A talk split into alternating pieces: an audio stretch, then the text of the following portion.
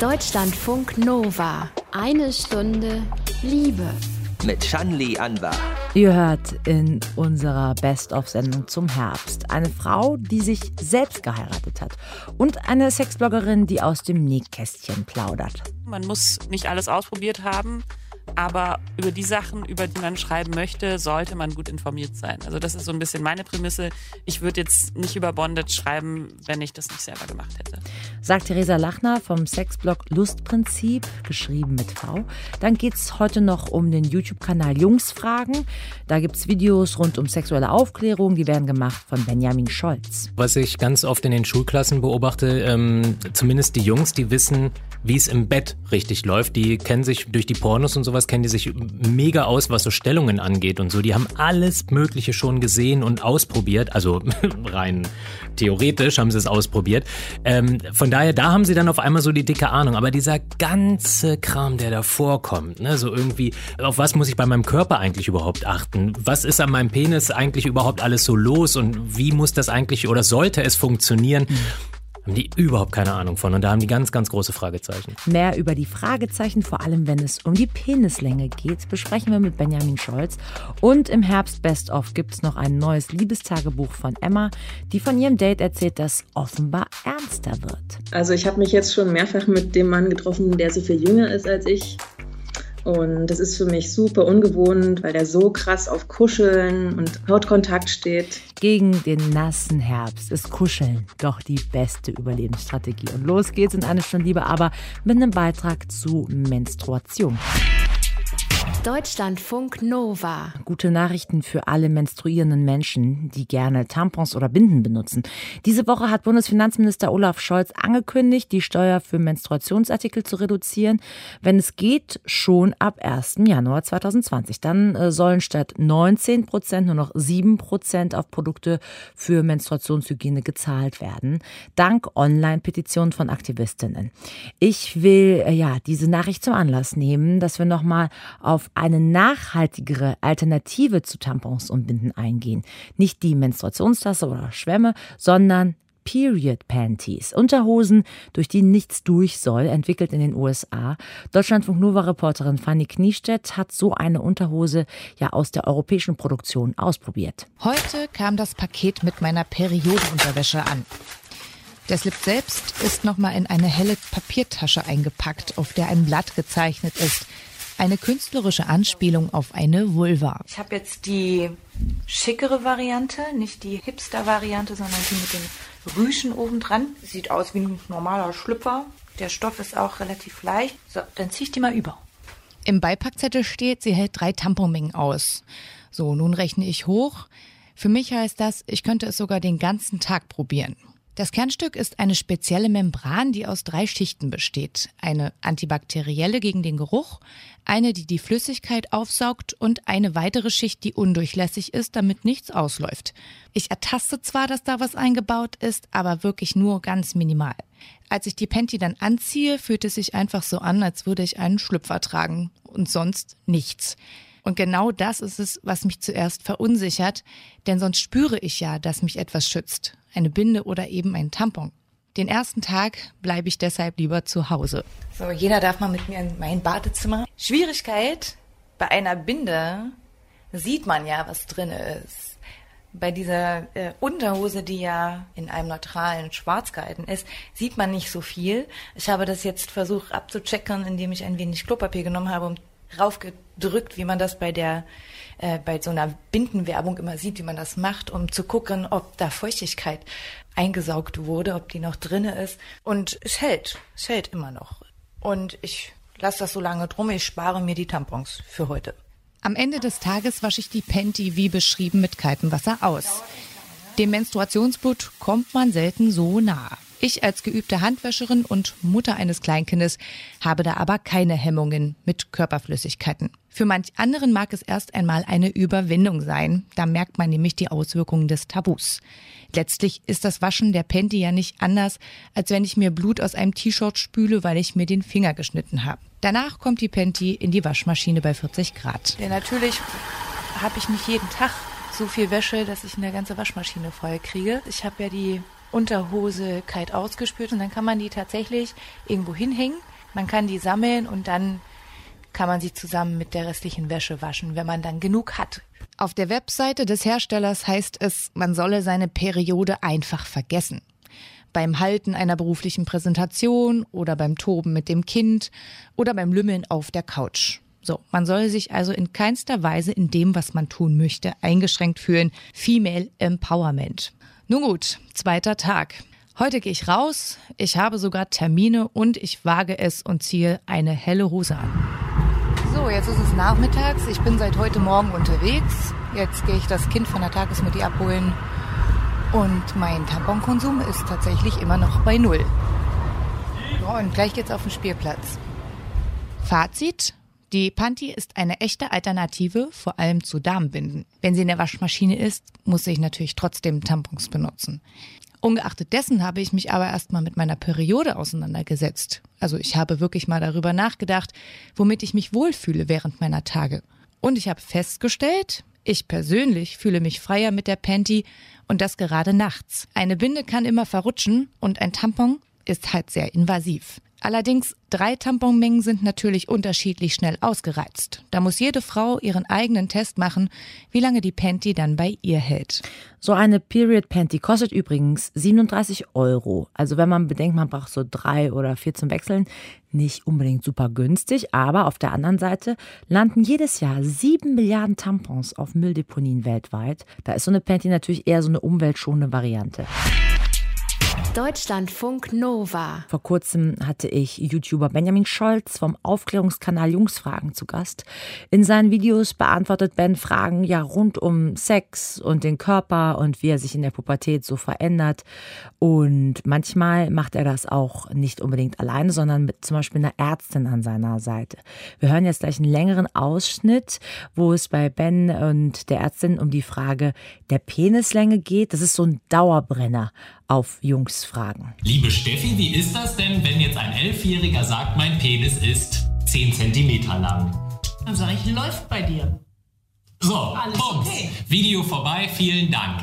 Nein, aber gibt es irgendwie so eine bestimmte Größe, die man ab einem bestimmten Alter haben Nein, muss? die Pubertät läuft bei allen unterschiedlich. Manche sind ein bisschen schneller und auch schon schneller fertig entwickelt. Andere brauchen ein bisschen. Ihr könnt das auch mal so ein bisschen abklären. Wie war das bei euren Verwandten, also beim Vater? Wann ist der in die Pubertät gekommen? Bei den Brüdern, wie war das da? Letztendlich ist der Durchschnittspenis, aber das kann man, glaube ich, in deiner Liste auch Auf schon jungsfragen.de, bei genau. auch schon nachsehen.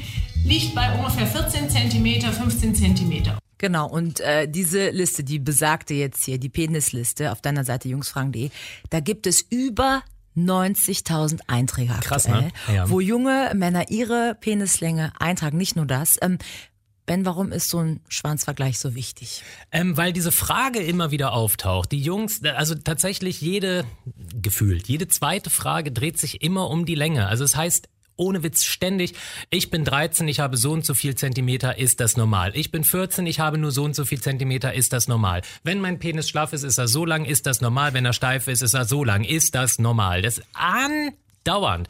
So, und es ist halt, wenn man jetzt sich die, die Seite anguckt, ähm, Also da gibt's ja mehrere Kategorien. Also Ja. ne, Name, Wohnort, Alter, äh, Körpergewicht und so weiter. Ja, jetzt hast du natürlich das, das vorausgesagt, weil, wo jetzt alle Leute sagen, oh mein Gott, wie transparent ist das denn? Nein, nein, nein. Da muss man sagen, jeder das sind, das, was er möchte. Genau, Und äh, jeder so exakt. den Vornamen Oder kann, ein oder einen Pseudonamen. Das ist ja genau. egal. Aber dann kommt's, ne? Beschnitten ja, nein. Intimfrisur, wie sieht's aus, Links- oder Rechtsträger und dann, wann hat man mit ähm, Wichsen angefangen, mit welcher Hand, wie oft macht man's eigentlich, was war so der Rekord pro Tag, ja und und und und. Erstes Mal wird auch erwähnt, wie alt war man da. Das sind so paar Statistiken, die du dann da abfragst. Genau. Hört sich jetzt mega pervers an für die Leute, die diese Liste noch nie gesehen haben. Die denken sich jetzt, was ist das für ein kranker Sack, der so eine, so eine Seite oder Oder so die ist ganz nüchtern, um ehrlich Eben, zu sein. ganz- Das ist eine kleine Tabelle, da kann man sich so durchscrollen. Richtig, ganz genau. Das hat also tatsächlich, wenn man es so will, hat das überhaupt nichts Sexuelles anmutend. Ne? Es ist tatsächlich irgendwie einfach nur eine Tabelle. Und es ist tatsächlich erschreckend, wie viele Erwachsene dann auf einmal auch auf dieser Liste bleiben und sich das angucken, weil die auf einmal ja, so eine gewisse Neugier entwickeln. Es ist ja nicht so ein Spannen, dass ich sehen will, oh, wie lang ist denn äh, so der Penis von einem 13-Jährigen? Es ist eher so das Gefühl, was ich kriege, wenn ich 90.000 Einträge Ja. mitbekomme, dass das was ist, worüber irgendwie die Leute sich gerne austauschen wollen oder auch Definitiv. vergle wirklich vergleichen wollen, Absolut. gucken wollen, okay, ich bin jetzt so und so viel alt, ich bin jetzt beschnitten, Mhm. ist bei den anderen das auch so wie bei mir. Genau, genau das ist es. Und dieses, dieses Vergleichen, das kennen äh, gerade Jungs untereinander, und da lege ich meine Hand für ins Feuer, dass, dass jeder Mann, der gerade zuhört, dass der auch schon mal in der, in der Gruppenumkleide äh, mal geguckt hat, so wie, wie stehe ich denn so, ne? Wie sehen denn die anderen aus? Und also früh, also spätestens irgendwie in der Pubertät bei, im, beim, im Schwimmunterricht oder so, da hat man definitiv mal nach links und rechts geguckt. Und dieses Vergleichen, ne? Das, äh, das ist ganz, ganz wichtig und das ist so ein großes Thema gerade bei Jugendlichen. Und da ist die Liste halt, also die Penisliste, Gold. Gold und Ja. du machst es im Grunde transparenter. Genau. Das, was früher eben in der Schwimmbadkabine oder auf dem Schulhof stattgefunden hat, so das Gespräch, wenn es denn mal stattgefunden hat, und vielleicht wo mal geprahlt wurde, wo am Mhm. Voll. Ende dann so Zahlen Klar. rumgeistern, wo man plötzlich so denkt, kann das denn überhaupt sein? Wobei, da muss man dazu sagen, die Liste, äh, die ist so intelligent programmiert, also dass der Algorithmus, der da im Hintergrund steckt, obwohl es ist kein Algorithmus, der Kontrollmechanismus, der im Hintergrund steckt, der filtert so Quatscheinträge komplett raus. Und der ist jetzt mittlerweile, ist der so, so fein, dass, ähm, dass so, dass so idiotische Einträge, die es natürlich ständig gibt, äh, gar nicht mehr, dass die es nicht einschaffen. Und dann hast du die Einträge von den über 18-Jährigen genommen Genau. und hast darüber dann die durchschnittliche steife Penisgröße berechnet. Genau. Das wäre dann Länge, ich äh, guck die aktuelle Zahl, Ja. 15,4 Zentimeter, Korrekt. Breite 3,8 Zentimeter. Das ist korrekt, ja. Von heute die Zahl. Genau. Ähm, also wirklich sehr höchst statistisch die ganze Geschichte. Ähm, wie sind so die Reaktionen auf die Statistik? Sind die Jungs dankbar? Definitiv sind die dankbar. Also manche sind vielleicht erschrocken, weil sie dann auf einmal merken, okay, ich bin unterm Durchschnitt. Wobei man ja sagen muss, so alles zwischen 13 und 16 ist absolut normal.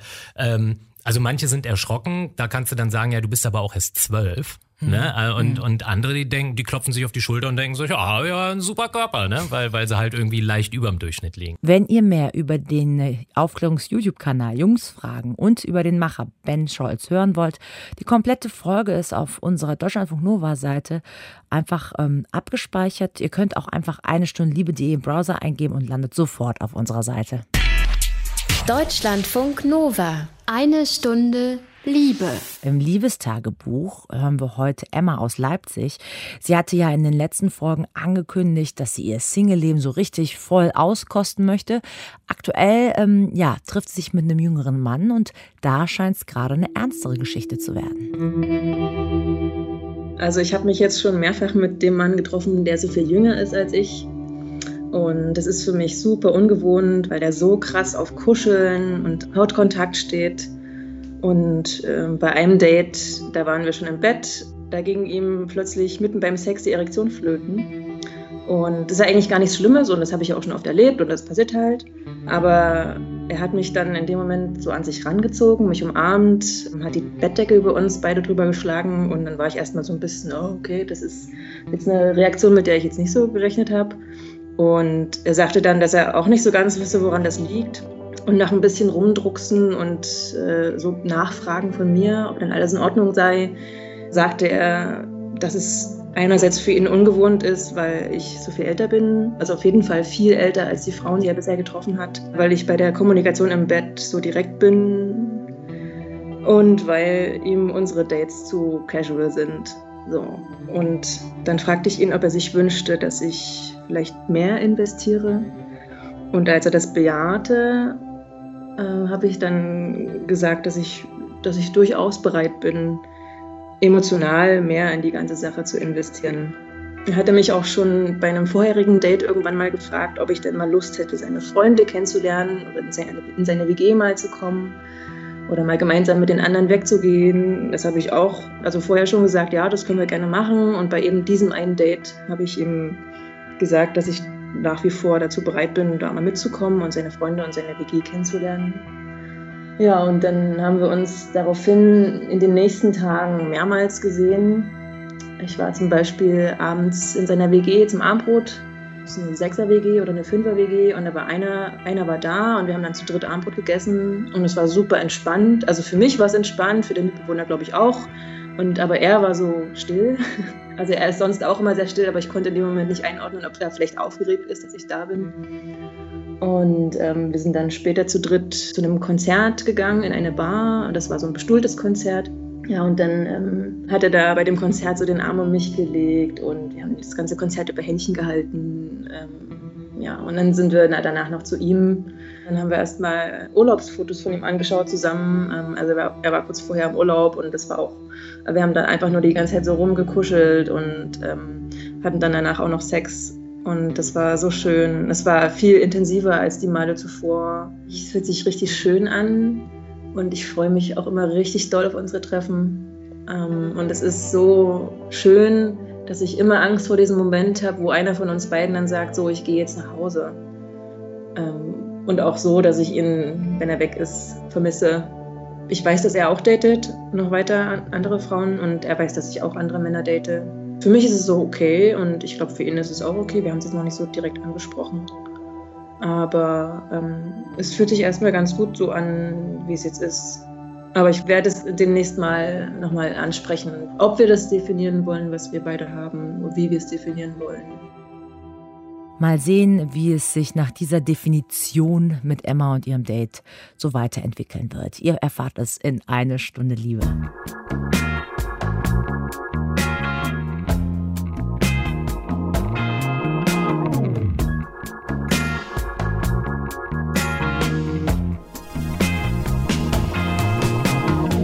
Eine Stunde Liebe hier und wir schreiten gedanklich vor den Traualtar. Mit der Britin Sophie Tanner, die hat sich vor vier Jahren selbst geheiratet. Sie ist Verfechterin der Sologamie und was das genau ist, erklärt Sophie Tanner so. Sologamy is the act of marrying yourself. Sologamie bedeutet, sich selbst zu heiraten. Es ist eine kulturelle Zeremonie, also rechtlich nicht anerkannt. So kann jeder selbst frei entscheiden, wie die Feier aussieht. Das kann eine kleine private Feier sein, wo die Person ein Gelübde ablegt zur Selbstliebe oder es kann eine große öffentliche Feier sein, wie ich es gemacht habe. Ich habe ein bisschen das Format einer Hochzeit kopiert, um ein Statement zu machen. Ich hatte Brautjungfern, einen Brautstrauß, ein weißes Hochzeitskleid, einen Ringträger. Das war mein Hund. Mein Vater hat mich zum Altar geführt. Und ich habe die traditionellen Hochzeitsgelübde statt Plural in Singular aufgesagt. And I adapted the traditional wedding vows from the plural to the singular. Jetzt waren genau bei deiner Zeremonie ähm, ganz viele Freunde dabei. Dein Vater hat dich zum Altar geführt. Äh, waren denn alle in deinem Umfeld so aufgeschlossen, so tolerant? The ceremony itself was bei der Zeremonie war auch eine große Portion Humor dabei. Ich nehme das nicht alles so ernst. Mir ging es darum, etwas über unsere Gesellschaft deutlich zu machen. Da wurde viel gelacht, aber eigentlich ging es um eine sehr wichtige Botschaft. And what was the message? Was war deine Botschaft?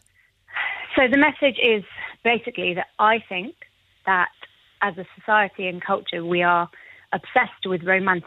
die Botschaft ist, in unserer Gesellschaft sind wir besessen von romantischer Liebe. Alle Filme, Bücher und Serien handeln nur davon, den ein oder die eine zu finden, um bis an das Lebensende glücklich zu sein. Aber ich finde, dass Selbstliebe genauso wichtig sein sollte, weil die Beziehung, die du zu dir selbst hast, die Grundlage ist für alle anderen Beziehungen. Genau dafür habe ich auch diese Zeremonie gehabt, um zu zeigen, wie wichtig Selbstliebe ist auch um persönlich zu wachsen.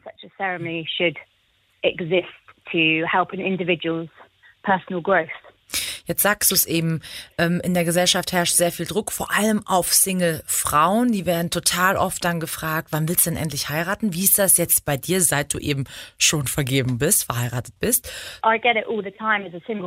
Ja, das kriege ich ständig zu hören, sowohl vor der Hochzeit mit mir selbst als auch danach. Leute denken immer, du bist unvollständig oder traurig oder unglücklich, wenn du nicht deine andere Hälfte gefunden hast, die, die dich komplett macht. Ich finde, das ist eine Schande. Wir sollten eigentlich schon weiter sein als in den 1950er Jahren, aber es wird immer noch vor allem bei einer Frau angenommen, dass sie nicht wirklich glücklich sein kann, wenn sie nicht verheiratet ist.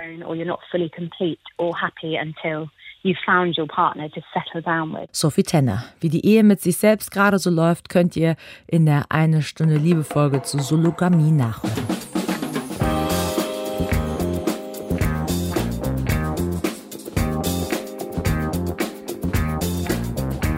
Eine Stunde Liebe hier. Theresa Lachner ist Sexbloggerin. Ihren Blog Lustprinzip, geschrieben mit V statt U, den hat sie kreiert, als sie im Ausland von Land zu Land gezogen ist, unterwegs war in ja, 36 Ländern in acht Jahren ungefähr. Vor kurzem hat sie ihr Buch zu dem Blog und überhaupt zum Leben als Digitalnomadin rausgebracht. Lustprinzip heißt dieses Buch. Wir haben aber ähm, nicht nur darüber gesprochen, sondern erstmal auch Fragen geklärt, auch so klischeehafte, ja, die vielleicht nach Sexbloggerin gestellt werden könnten. Als erstes äh, muss man viel Sex haben, um über Sex zu bloggen. Ich dachte das mit Mitte 20 auch noch und ich glaube, ich war da relativ gründlich. Von daher fühle ich mich jetzt irgendwie auf der sicheren Seite, was das angeht. So, ne? Also ich glaube, was auf jeden Fall hilft, ist ähm, vieles auszuprobieren. Ähm, wobei ich glaube, man muss auch nicht alles ausprobieren. Also ich glaube, auch das ist äh, Grundvoraussetzung, um als Sexbloggerin nicht total bekloppt zu werden. Auch wirklich dann irgendwann zu wissen, okay, das muss ich nicht ausprobiert haben. Stichwort ausprobieren. Ähm, zweitens, wie lang war deine sexuelle To-Do-Liste? Die nennst du ja Fucketlist. Und ähm, ist schon alles abgearbeitet, was da drauf stand? Ich glaube so ziemlich, ja. Also es ist nicht alles, was drauf stand, dann auch in dem Buch behandelt, weil ähm, dann war es auch einfach schon vorbei, das Buch. Aber ähm, man kann ja immer weiterschreiben. Und ähm, aber auch da ist es so, das war natürlich die Fucketlist ähm, stand 2014 und jetzt ist ja schon wieder fünf Jahre später. Also da tun sich noch ganz neue Dinge wieder auf. Also das mag ich eben sehr in meinem Beruf, dass es einfach, es gibt immer was zu tun. es gibt auch immer Neues äh, noch auszuprobieren. Was war 2014 drauf auf der Liste? Oh, ich kann es jetzt, was war drauf? Ähm, ja, ein Dreier oder ich glaube eine Orgie, ähm, Pegging, ähm, Orgasmic Meditation, Tantra, Sex mit einer Frau, weiß ich gar nicht, ob ich das schon abgehandelt hatte. Also war dann auf jeden Fall auch, ähm, ja, also so Bondage. So, ich glaube, die ganzen Sachen, von denen man immer so liest und sich denkt, Mensch, also, und ich glaube, das ist auch wirklich, ich glaube, ich sehe es eher so rum, man muss nicht alles ausprobiert haben, aber über die Sachen, über die man schreiben möchte, sollte man gut informiert sein. Also das ist so ein bisschen meine Prämisse. Ich würde jetzt nicht über Bondage schreiben, wenn ich das nicht selber gemacht hätte. Und von all diesen Dingen, die auf der 2014er Liste oder auch auf anderen Listen mal drauf waren, ähm, was war so bisher das krasseste Erlebnis? Was würdest du sagen? Tantra, Orgie, Bondage oder was ganz anderes? Also krass im Sinne von mindblowing toll oder krass im Sinne von oh mein Gott, wie scheiße? Ja, vielleicht machst du mal äh, Flop und Top. Warum nicht? Mach mal beides. also das ist beim Sex so wie überall, the people make the place und ähm, mit den richtigen Leuten hat man echt in vielen Konstellationen Spaß. Von daher würde ich sagen, top ist auf jeden Fall der Elite Sex Club NSFW in New York wo ich inzwischen auch ähm, Mitglied bin. ähm, das ist einfach eine sehr gut kuratierte Angelegenheit und es sind einfach wahnsinnig interessante Leute und ähm, da kann man dann auch interessante Dinge tun. Ich glaube, mein persönliches Flop ähm, ist auch im Buch beschrieben, ein ursprünglich geplant neuntägiger Tantra-Kurs, wo einfach alle anderen Leute nach Zwiebelmett gerochen haben und sehr, sehr alt waren. Tantra hat oft so einen sehr patriarchalen Beigeschmack. Da geht es ja immer darum, die männliche und die weibliche Energie und die, der Mann ist ähm, die Logik und die Frau des Chaos, wo es bei mir halt auch schon so ein bisschen aufhört. Und das war dort halt auch so. Also es war sehr, ähm, also ein alter Mann, der irgendwie mir erklären wollte, wie Erleuchtung geht. Und da habe ich mich dann einfach nach zwei Stunden wieder vertschüsst. Und da bin ich auch sehr, sehr froh und mir selber dankbar, dass ich, dass ich da nicht für die Story weitergegangen bin, mhm. weil ich dachte, ich muss jetzt. Vierte Frage. Daten als ähm, Sexbloggerin geht das anders? Hat man immer eine mögliche Story im Kopf? Gar nicht mal so sehr. Es ist eher so, also meine Prämisse ist, äh, ein, mieses Date muss zumindest dann noch für eine Story gut gewesen sein. Also da bin ich, glaube ich, schon pragmatischer als andere Leute, die sagen, ich hatte jetzt einfach ein mieses Date. Ich sage halt, ja gut, aber witzige Geschichte. Ähm, aber so im Vorhinein ist es eigentlich eher so, dass man dann überlegen muss, wie, wie navigiert man jetzt diese Information und wofür. Also klar, bei einem One-Night-Stand, wenn man dann sofort droppt, dass man über Sex schreibt von Beruf, dann ist es relativ zielführend so. Aber bei einer längeren Beziehung muss man sich das schon ein bisschen genauer überlegen, wann man dann mit der Information um die Ecke kommt.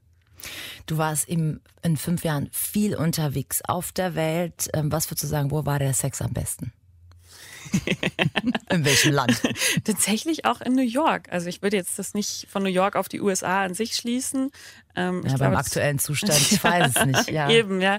Also von daher will ich jetzt da nicht die Lanze brechen für Amerika. Aber in New York an sich kann man, finde ich, schon sehr, sehr guten Sex haben, weil die Leute da eben auch sehr woke sind und sehr viel diskutieren und ähm, ja, sehr sich mit diesen Dingen mhm. einfach auseinandersetzen. USA ist vielleicht ein gutes Stichwort für die nächste Frage. Warum ist Schreiben über Sex nicht nur Spaß, sondern oft sehr ernst und auch politisch? Weil Sexualität extrem reglementiert wird von verschiedenen Regierungen und je reaktionärer ähm, eine Regierung ist, umso Mehr geht es darum, Rechte der Frauen zu beschneiden, seien es jetzt reproduktive Rechte oder auch alles andere. Also das ist wirklich, das zieht sich so durch. Wenn man das einmal so richtig beobachtet, dann kommt man da nie wieder weg. Und deswegen ist es eben nicht nur schön und nett und lustig, Viva la Vulva, sondern ganz klar auch, also wir haben gerade in Deutschland im Moment auch wieder wahnsinnig viel zu verlieren. Also ich glaube, da, das, also wenn ich schon drüber nachdenke, wird es schon ganz anders. Deswegen mhm. finde ich es total wichtig, dass wir da dass, dass wir eben auch ähm,